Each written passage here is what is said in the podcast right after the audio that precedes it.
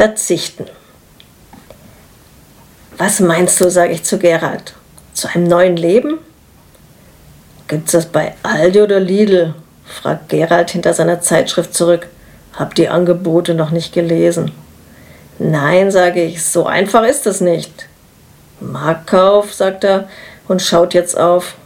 Das ist zu weit, das lohnt sich nicht. Gerald, sage ich und schaue ihm in die Augen, hörst du mir überhaupt zu? Natürlich, entgegnet Gerald. Ich antworte doch die ganze Zeit. Verstehen und Antworten scheint also gehirnmäßig entkoppelt zu sein, denke ich, und sage, ja, das schon. Und Gerald sagt, na also. Und ich sage etwas lauter, aber du weißt gar nicht, worum es geht. Und er sagt, weiß ich doch. Und ich frage, und worum? Und er sagt mit Betonung, um Angebote von Lidl oder Aldi oder von Marktkauf. Und ich sage eben nicht. Und er sagt, warum sagst du das dann? Und ich entgegne scharf, du hast es gehört, aber nicht verstanden. Und er sagt lässig, dann musst du dich eben deutlicher ausdrücken. Und ich stöhne laut. Und er legt endlich die Zeitung weg.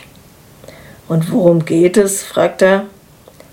Ob wir ein neues Leben anfangen sollen, sage ich langsam. Hm, tja, er kratzt sich an den Bartstoppeln. Du und deine Ideen, meint er damit und sagt, heißt das, wir sollen Jobs und Wohnung kündigen und mit dem Wohnmobil die nächsten Jahre durch abgelegene Teile der Welt fahren? Falls man da mit dem Wohnmobil überhaupt hinkommt. Nein, wir können ja auch erstmal im Kleinen etwas verändern, sage ich. Kinder? fragt er erstaunt. Haben wir schon, sage ich. Ach ja, sagt er. Er schweigt und wartet. Ich warte schweigend. Dann fällt ihm etwas ein. Du meinst also, ich soll das Klo in der Gästetoilette mal wieder putzen? fragt Gerald erleichtert. Kurzfristig erleichtert, denn schließlich würde das auch Arbeit bedeuten. Das auch ja, wenn du das schon ansprichst, sage ich und nicke mit dem Kopf. Hätten wir das auch mal. Aber das meine ich nicht. Nicht? fragt er jetzt wieder alarmiert.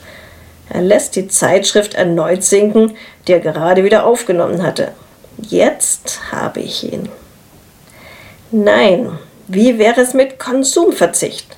Ein entmülltes Leben. Alles weg, was man nicht braucht. Nun ja, sagt Gerald gedehnt.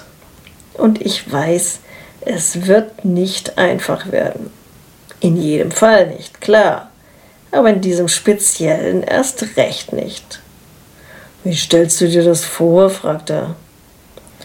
Weiß auch nicht, entgegne ich wahrheitsgemäß. Aber es gibt da so Bewegungen weltweit, die das schon vorleben. Die, die Teller statt Tonne zum Beispiel. Aha, sagt er und klingt noch nicht überzeugt. Du meinst, wir gehen jetzt auch nicht mehr in, sondern hinter die Supermärkte? Ich schaue ihn wohl etwas unwillig an. Containern, ja, ja, ich weiß schon, fügt er kundig hinzu, um seine alternativ ökologische Blöße zu bedecken. Muss man da nicht sehr früh dran sein? Sonst sind bestimmt alle Schnitzel schon weg. Und für so eine lapprige Gummigurke stehe ich nicht eher auf. Musst du ja nicht, sage ich. Da geht man abends nach Ladenschluss hin, wenn alles weggeworfen wird. Ach je, sagt er. Dann stehe ich bei Rewe nach 22 Uhr draußen in der Kälte. Im Winter macht das jetzt aber echt keinen Spaß. Das soll auch keinen Spaß machen, werfe ich spontan, aber ideologisch fehlgeleitet und etwas erschrocken ein, daraufhin auch nicht mehr so richtig überzeugt, dafür richtig in Fahrt gekommen. Das ist eine Haltung, ein Widerstand gegen die herrschende Wegwerfmentalität, die Verschwendung wertvoller Ressourcen, die Ausbeutung armer Länder durch die industrialisierte Welt, den dekadenten Kapitalismus, den menschenverachtenden Habitus der oberen Millionen auf Kosten der armen Schweine in der Massenmenschhaltung. Boah, sagt Gerald mit offenem Mund. Wo hast du das denn her? Das frage ich mich auch, sage aber, das ist Allgemeinwissen. Räuspere mich kurz und füge jedenfalls in aufgeschlossenen Kreisen hinzu. Also doch kein Allgemeinwissen, sagt Gerald und grinst. Ein spezielles Allgemeinwissen, sage ich trotzig. Speziell und allgemein schließen sich eigentlich aus, doziert Gerald, und mir bleibt nur noch, sei nicht so pingelig zu erwidern und du willst doch nur ablenken. Als Gerald wovon ablenken fragt, denke ich, wenn er jetzt wovon ablenken fragt, werfe ich ihm ein Brötchen an den Kopf. Und dann werfe ich ihm ein Brötchen an den Kopf, nein, nur ein halbes, das mit Nutella drauf. Schade drum, aber egal. Okay, sagt Gerald, des Ernstes der Lage nun voll bewusst. Was sollen wir tun? Etwas Neues muss sich ja entwickeln, sage ich. Etwas überrumpelt von der Klarheit der Frage ohne klare Antwort. Man fängt erstmal klein an und dann, da waren wir schon. Also doch erst das Bad putzen? fragt Gerald vorsichtig. Das ist kein schlechter Anfang, sage ich, aber nicht genug. Wir müssen ungenutztes Material in den Ressourcenkreislauf zurückführen. Soll ich mehr Klopapier benutzen? fragt Gerald mit großen Augen. Du solltest mal sehen, was ich auf der Toilette ohnehin schon täglich in den Kreislauf zurückführe. Oha, das ist keine Kleinigkeit mehr. Und seine Augen leuchten jetzt. Nein, sage ich schnell. Doch, sagt er. Nein, will ich nicht sehen, sage ich. Ach so, sagt er ein wenig enttäuscht. Ich glaub's dir auch so, füge ich an, um die aufkommende Aufbruchsstimmung nicht zu trüben. Okay, sagt er dann und kratzt sich den Rest Nutella von den Augenbrauen. Wir bringen schon die Flaschen zum Glascontainer, die Korken zum Weinhändler und trennen den Müll. Aber wir trennen uns nicht von anderen Sachen. Da, ich schaue mich um, das fürchterliche kleine Schränkchen da. Das ist nicht fürchterlich, ruft er empört. Das ist ein Erbstück. Das ist quasi das Gleiche, sage ich und verziehe den Mund. Antitraditionalist, sagt Gerhard. Antimöblierer, sage ich. Das Stück bleibt da, sagt Gerhard. Dann stell es in dein Zimmer, sage ich. Ich habe kein Zimmer, sagt Gerhard. Das das ist dein Problem, sage ich.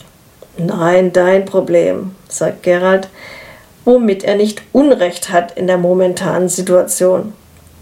Auf deine Verantwortung, sage ich, aber schieb deine Depressionen doch nicht auf mich.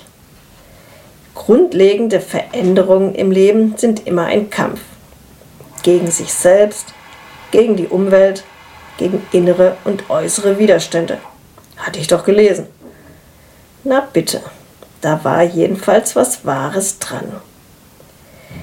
Es lohnt sich aber, dagegen anzugehen und sein Ziel weiter zu verfolgen.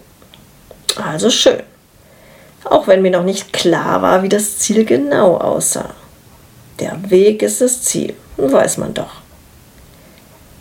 Wir beißen beide erstmal in unsere Nutella-Brötchenhälften. Das Knuspern umhüllt die aufgeladene Stille wie dicke Panade das Schnitzel. Das wären Geralds Gedanken. Das geht so nicht, denke ich. Ich muss mich frei machen. Ein Schnitzel ist keine ethisch einwandfreie Grundlage des Denkens. Wir könnten doch, hebe ich an, als Gerald eifrig genau, genau ausruft, denn er hat seine Zeitung wieder aufgenommen. Hör erst mal zu, sage ich, da ich kein Brötchen mehr habe zum Werfen. Er hebt den Kopf, ohne die Zeitung zu senken. Wir könnten doch Freunde einladen zu einer Anti-Konsum-Party, überlege ich laut. Und jeder darf einen Gegenstand markieren, der seiner Meinung nach hier überflüssig ist. Aber nicht mein Schränkchen, ruft Gerald aus. Egal, sage ich, was wegkommt, entscheiden wir ja dann. Und ich merke erstaunlich schnell, wo hier der Fehler liegen könnte. Und jeder bringt etwas mit, das wir dann nicht essen und trinken, sondern hinter Lidl bei den Containern verteilen, steuert Gerald bei. Genau, sage ich. Das heißt, nein, ich weiß nicht. Dann ist es doch keine Party mehr. Und ich frage mich, ob Partys dann überhaupt noch gehen und ob eine Party ohne Konsum noch eine Party ist und warum das so sein muss und dass es eben so ist und sonst keinen Spaß macht. Und Party ohne Spaß ist wie Internet ohne Netz. Irgendwie überflüssig. Und überflüssiger Verzicht ist doch kein echter Verzicht, oder doch? Aber immerhin besser als nichts. Wir seufzen beide ein wenig. Und ich frage mich, warum Verzichten so schwer ist und der Verzicht auf den Verzicht viel leichter fällt. Und das, obwohl ich mich nur schwer entscheiden kann. Und das dann leider in beide Richtungen gilt. Ich stehe auf. Ich gebe mal die Pfandflaschen ab und werfe die leeren Batterien ein, sage ich resigniert. Klasse Idee, sagt Gerhard freudig. Und bring mir einen Schnitzel mit. Warum sind Männer im Alltag so genügsam, denke ich neidisch. draußen in der Welt reißen sie die Herrschaft an sich.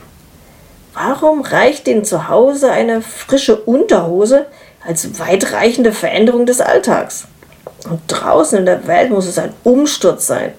Zumindest ein neues Auto, Smartphone oder ein neuer Bundestrainer. Vielleicht besser als umgekehrt.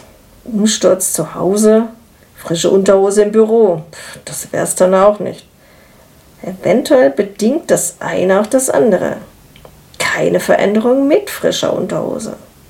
Vielleicht sind wir Frauen also selbst schuld. Vielleicht erwarten wir einfach zu viel. Oder auch nicht. Aber mir wird klar, das ist ein anderes Thema. Ich seufze. Pfandflaschen und Batterien. Und Weihnachten ist auch bald wieder. Es gibt so viel zu tun.